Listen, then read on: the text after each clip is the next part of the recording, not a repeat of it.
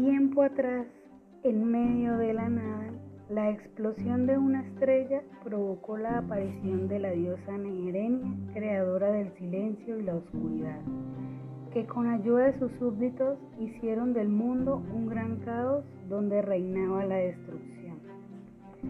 De repente un día, de un gran destello que irradiaba la luna, nació la diosa Mun, creando así la luz, opacando a la oscuridad y dando a conocer el maravilloso universo que estaba escondiendo la diosa Neherenia con su silencio. La diosa Mun, con ayuda del dios Helios, crearon el cielo, la tierra y los mares, y asimismo, con la ayuda del dios Artemis, se creó la naturaleza y los animales.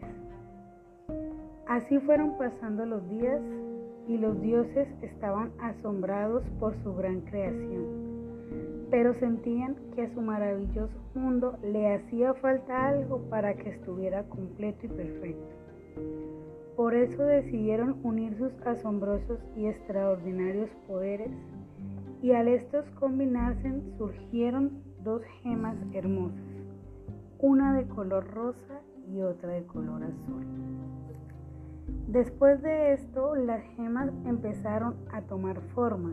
La de color rosa se convirtió en una delicada figura y la de color azul en una figura más robusta, creando así al hombre y a la mujer, a los cuales llamaron Cristel y Elien, dándole la gran responsabilidad de cuidar y preservar la obra creada por estos dioses.